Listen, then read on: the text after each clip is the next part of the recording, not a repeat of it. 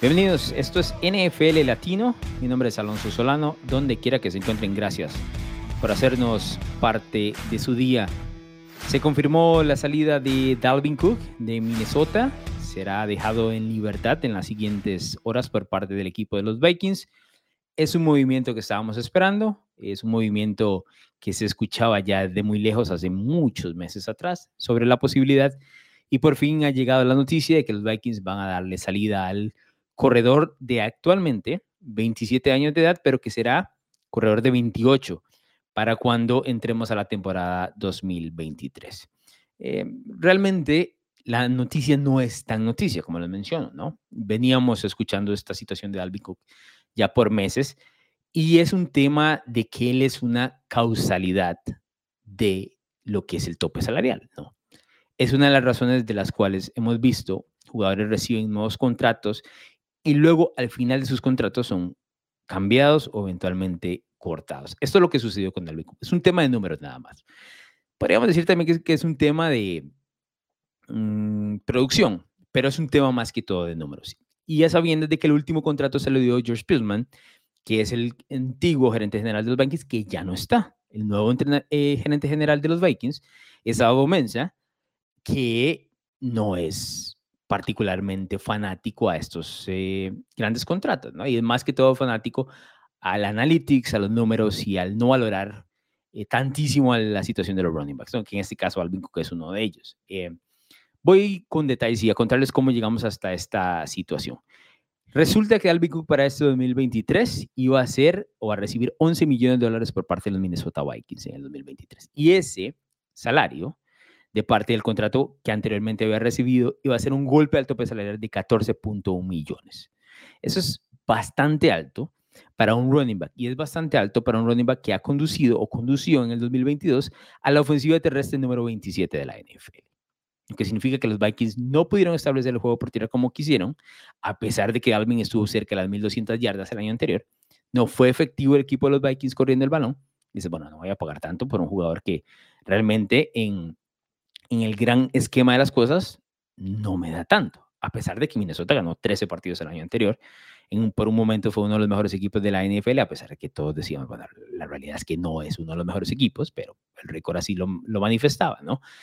Eh, entonces, cuando dices, dice, bueno, ¿cuánto me vas a dar por el juego por tierra? ¿Cuánto vales por ese juego por tierra? Bueno, Alvin Cook ya no vale lo que valía anteriormente, a pesar que, repito, estamos hablando de un jugador de apenas 27, 28 años, ¿no? Ahora, Cook se operó en febrero del año anterior, perdón, en febrero de este año, saliendo eh, del Super Bowl, se opera, ¿no? Y esa operación prácticamente obliga a los Vikings a mantenerlo, porque no hay valor de cortarlo a pesar de la lesión, porque tienen que pagarle 2 millones de dólares extra, que de hecho se los tienen que pagar ahora. Pero resulta, ¿y por qué hemos esperado? Porque los Vikings esperaron hasta ahora, que si cortan o si cortaban a Alvin Cook después de junio, del 1 de junio, eso significa que los Vikings podrían salvar alrededor de 9 millones en tope salarial, que es importantísimo. Y solo cargar una penalización de 5.1 millones eh, de dinero muerto en el 2023. Entonces, te ahorras 9 millones, cargas 5 millones de, de penalidades, pero es realmente poco, ¿no? Y puedes evolucionar para lo que va a ser la siguiente versión eh, de Minnesota, que seamos honestos no muchos sabemos cuál es esa versión, pero esa versión incluye un dineral garantizado por Justin Jefferson en los próximos años, que será wide receiver mejor pagado al momento que le den el nuevo contrato. Así que Minnesota tiene que ir también limpiando un poco la casa y eh, de eso es lo que se trata, la situación de, de Alvin Cook y demás. Además de que el equipo está interesado en ver qué es lo que pueda presentar Alexander Mattison, que ha sido en los últimos años eh, pues esa opción B, aunque realmente no, no era opción B, básicamente era el jugador que entraba cuando Alvin Cook este, estaba lesionado y se veía exactamente igual con su pelo y demás. Nos confundía a todos en el fantasy, pero aportaba alguna que otra cosa. Él seguramente va a tomar el puesto número uno a partir de ahora, que no es un nombre muy sexy en cuanto a su producción, pero bueno, es, e, es, es él el que se supone va a ser el running back número uno. Ahora, atención para los que juegan fantasy.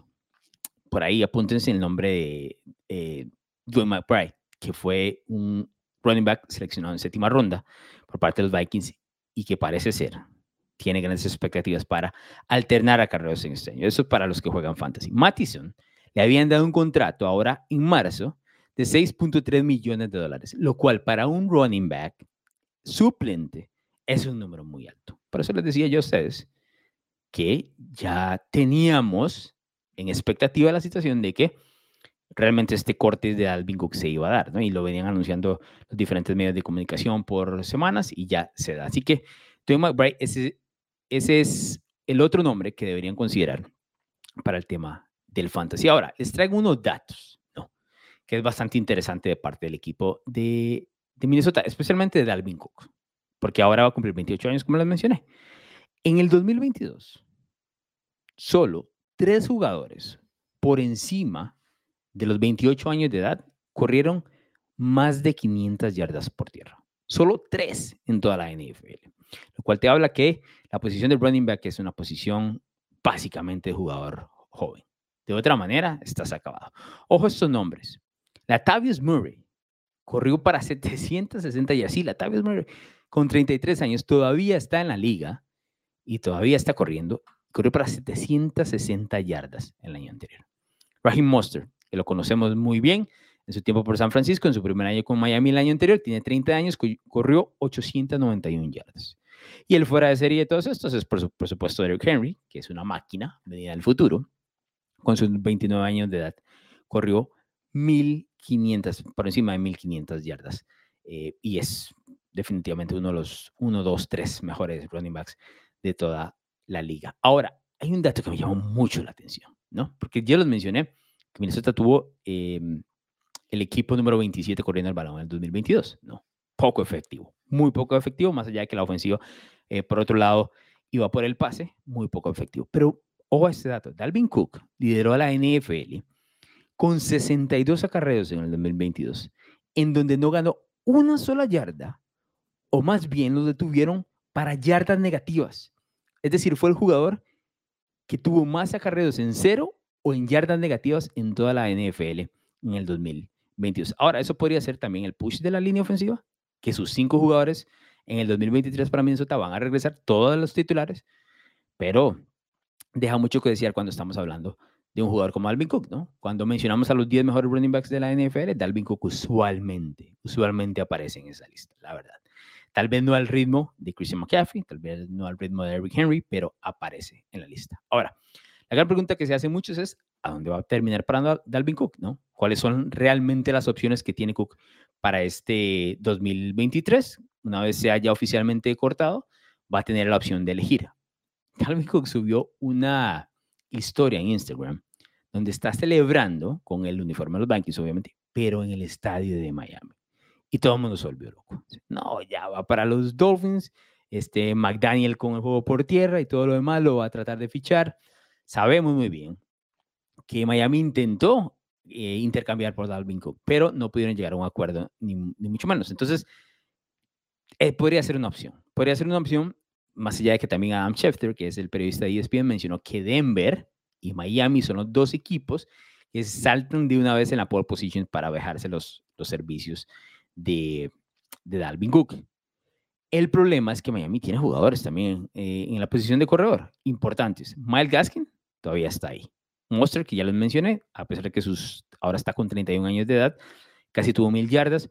Y por supuesto, ellos habían, eh, se habían dejado los servicios de Jeff Wilson, que era parte de San Francisco. Son tres jugadores, prácticamente que entre los tres hacen un juego por tierra muy, muy interesante por parte de Miami. Es decir, los Dolphins realmente no necesitan a Alvin Cook. Ahora, si me dices si Alvin Cook es mejor a estos tres nombres, definitivamente Alvin Cook es mejor a estos tres nombres. Lo cual significa que no me extrañaría si Miami explora la situación de decir, bueno, tal vez, ¿no? Y esa ofensiva añadiría no solo un talento, sino mucha más velocidad a la que ya le conocemos. Es, o son ellos, o suena Miami como la opción número uno. Suena, ¿no? Tienen que ajustar el tema del tope salarial y demás. Miami tiene, tiene espacio, tiene casi, casi 14 millones de dólares en el espacio salarial y el tope salarial para poder dejarse a, a Cook. Así que hay espacio para jugar con ellos. La otra opción que se mencionó, que la mencionó Adam Schefter, es el equipo de Denver. A ver, Denver no tiene grandísimos jugadores tampoco en cuanto a running back, pero tiene dos opciones. Ya sabemos que tenía Javonte Williams, ¿no? que es un jugador que va a estar entrando a su segundo año, si no me equivoco. Eh, eh, Javonte Williams, que había alternado, eh, acarreos con Melvin Gordon por muchísimo tiempo y que aparentemente ahora va a ser el running back número uno, ¿no? Y es joven y es, o sea, corre violentamente. Pero también ellos adquirieron a Samaya Perrin, que recordarán muchos, era la opción 2 de, de, Cincinnati el año anterior, alternándola con Joe Mixon. Entonces, Perrin y Javonte Williams van a ser 1 y 2, lo cual me dice que no sé si realmente Denver quiera hacerse con los servicios de Dalvin Cook para una tercera oportunidad, porque Cook es un, tipo de tres downs, todavía, a mí me parece que todavía sigue siendo un tipo de tres downs. Y creo que en este caso Denver tiene la opción de... Eh, básicamente con estos dos irse el resto del año. Además de que acaban de darle un nuevo contrato a Frank Clark, que también vamos a tocar ese tema más adelante. Sé si Denver sea la opción. Muchos decían Buffalo. Esta es una opción que escuché por ahí. No lo veo. No lo veo porque primero tienen al hermano de Dalvin, James, que tiene 23 años y que creció en la segunda parte de la temporada del año anterior. Tienen a Jim Himes, por el cual intercambiaron, que es un jugador completamente distinto, pero lo tienen. Ahí entonces hicieron un movimiento por él. Y también se acaban de dejar a Dami Harris, que viene de New England, que yo lo conozco muy bien por ser un rival divisional. Son tres nombres. Ahí no hay espacio para el otro, seamos honestos. La opción, que esta no la he escuchado, pero esta la propongo yo, me gustaría y me parece interesante, siendo muy honesto. No sé, si va a, no sé si va a saltar, si se va a hacer realidad o algo, pero me parece que le, deberían considerarlo. Los Bengals, te digo, los Bengals porque los Bengals ahorita, al, haber perdido a, a Samaya Perrine, solo tienen a Joe Mixon. Y tienen algunos otros jugadores más jóvenes, pero nadie de la fortaleza. Creo que si los Bengals van a intentar algo de ir a, por el Super porque se les ha escapado en los últimos dos años, ¿no? Final de la AFC el año anterior, en el Super Bowl hace un par de años, un tipo como Alvin Cook les puede ayudar muchísimo. Y ellos tienen espacio en el tope salarial para poder hacer ese movimiento. Los Bengals tienen alrededor de 16 millones de dólares. Pueden hacer el movimiento. Que estén interesados o no, eso no lo sé, no lo tengo claro pero es uno de los equipos que propongo ahí deberían por lo menos echar una, una mirada a la cortina con la situación de Dalvin Cook. Esos son los nombres que se manejan. Por supuesto, tendremos mucho que comentar sobre la situación de running back. Eventualmente, cuando ya empieza a hacer visitas, porque eso es lo que le corresponde a partir de ahora, hacer visitas. Y puede tomarse todo el tiempo del mundo, no hay prisa ni mucho menos, pero el jugador va a ser eh, buscado. Tantísimo, no sé, pero buscado. Y me parece a mí, tengo que decirlo, que si soy honesto, Alvin le queda uno o dos años de juego sólido. Más allá de los datos que les di, que son datos que están en contra de él, yo creo que le quedan uno o dos años sólidos y un equipo que pueda estar a las puertas, de, a las puertas del Super Bowl los puede, los puede ayudar muchísimo. Así que veremos dónde termina Dalvin Cook. Bien, otra de las noticias que se da esta semana es la llegada de Frank Clark, la ala defensiva ex de los Kansas City Chiefs, a un rival de división en la AFC Oeste en este caso los Denver Broncos. El contrato es por un año a cambio de 7.5 millones de dólares. La base del contrato es 5.5 millones y un adicional de 2 millones en incentivos, dependiendo del rendimiento de Clark en el campo. Curiosamente, eh, es, un, es un buen momento como para poder analizarlo con el último contrato que tuvo Leonard Floyd, que fue firmado de parte de Buffalo, donde la base del, contrato de Leonard Floyd es de 7 millones y un adicional de incentivos de 2 millones, con posibilidad de que sean 9 en total. La diferencia entre ambos, a pesar de que son 1.5 millones de dólares, en cuanto al contrato, es que Leonard Floyd en las últimas temporadas ha logrado doble dígito en cuanto a capturas. Frank Clark no lo ha hecho así, a pesar de que ha ganado dos Super Bowls con el equipo de Kansas City. Recordemos que los Chiefs lo terminaron cortando en esta temporada baja básicamente porque no entraba dentro del presupuesto eh, del equipo. Los Chiefs no era como que no lo querían de vuelta, pero Frank Clark no quería menos dinero del que le estaba ofreciendo la escuadra de Kansas City. Uno de los detalles, hablando de todo este tema de, Frank Clark y demás, que me llamó la atención fue el, el, ver sus números. Porque seamos honestos, el nombre de Frank Clark siempre aparece cuando hablamos de Kansas City. Se menciona cuando se habla de la defensiva, se menciona cuando se habla del pass rush, pero no es, no es un nombre prominente, prominente perdón, en cuanto a estadística recurrir, recurrentemente. ¿no? Eh, hablamos de él, se menciona, es uno de los tipos que hay que referenciar cuando se habla de la defensiva o se hablaba de la defensiva de Kansas City cuando estaba ahí, pero a nivel de números e impacto realmente no, no era uno de estos nombres populares dentro de la liga. Ahora, en 58 partidos con el equipo de Kansas City logró 23 eh, capturas en general. No es un grandísimo número, pero aquí es donde hace absolutamente toda la diferencia. Logró registrar 10.5 capturas en 12 partidos de postemporada. Voy a repetir ese número porque es bastante impresionante. 10.5 capturas en 12 partidos de playoff. Es decir, cada vez que Kansas City lo necesitó en postemporada, logró conseguir una de sus mejores actuaciones, incluyendo en un duelo divisional en el 2019 cuando tuvo tres capturas contra la escuadra de Houston. En total, ojo a este, porque este dato es todavía más impresionante. En total, en la carrera de Frank Clark, tiene 13.5 capturas en postemporada, lo cual ubica, ojo a esto, es brutal, número 3 a nivel histórico en la NFL con 13.5 capturas en postemporada Frank Clark, perdón, lo cual es muy interesante tomando en cuenta de que, vuelvo a repetir, no es uno de los nombres más prominentes. Por si tienen las dudas de quiénes son los que lideran estos números, el jugador en la historia de la NFL que tiene más capturas en playoffs es Willie McGahee, que era jugador de New England por mucho tiempo con 16 capturas. El número 2 es Bruce Smith con 14.5, Hall of Famer, exjugador del equipo de Buffalo. Y el número 3, Frank Clark, lo cual es absolutamente alucinante. Ahora, tomando en cuenta la llegada de lo que significa Frank Clark a Denver, era un movimiento necesario para los Broncos, absolutamente necesario para los Broncos. ¿Por qué? Porque Denver ha perdido todo el tipo de talento en pass rush en, las últimas dos temporadas o en la última temporada. Y si bien es cierto, se habla de que Denver tiene una muy buena defensiva, bueno, en el front seven, cazando mariscal de campo, realmente no la tiene. Ramon Jones el año pasado, que es este defensivo en que ahora juega en Seattle, fue el jugador que tuvo más capturas con 6.5. Y el otro jugador que tuvo más capturas fue Bradley Chubb, que fue cambiado a mitad de temporada hacia Miami y tuvo 5.5, lo cual significa que después de ahí viene un bajón sustancial en cuanto a talento, del cual va a tener que ser atrapado por eh, la producción de Frank Clark. Esa es la pura eh, realidad. Veremos qué es lo que sucede. A mí el movimiento me gusta porque Denver lo necesita, porque si no tienes pass rush, en esa división, específicamente contra Justin Herbert y Patrick Mahomes, no vas a tener absolutamente nada. Ellos han firmado a varios jugadores jóvenes, novatos, que intentaron seleccionar en el draft, además de que deberían tener el regreso de Randy Gregory, pero Randy Gregory no sabemos cómo va a regresar luego de esa lesión, que fue bastante complicada, donde el año pasado lo detuvo nada más a dos eh, capturas. El movimiento me gusta por parte de Denver, la verdad. No le veo nada mal. Es un equipo que tiene o tenía espacio en el tope salarial y como les repito, dentro de una división y una FC que está absolutamente cargada de mariscales de campo, necesitas pass rush, en este caso casi mariscales de campo. Es un muy buen movimiento para los Broncos la llegada de Frank Clark, que vuelvo a repetir, no es un talento sobrenatural ni mucho menos, pero había una necesidad específica de parte de los Broncos de dejárselo.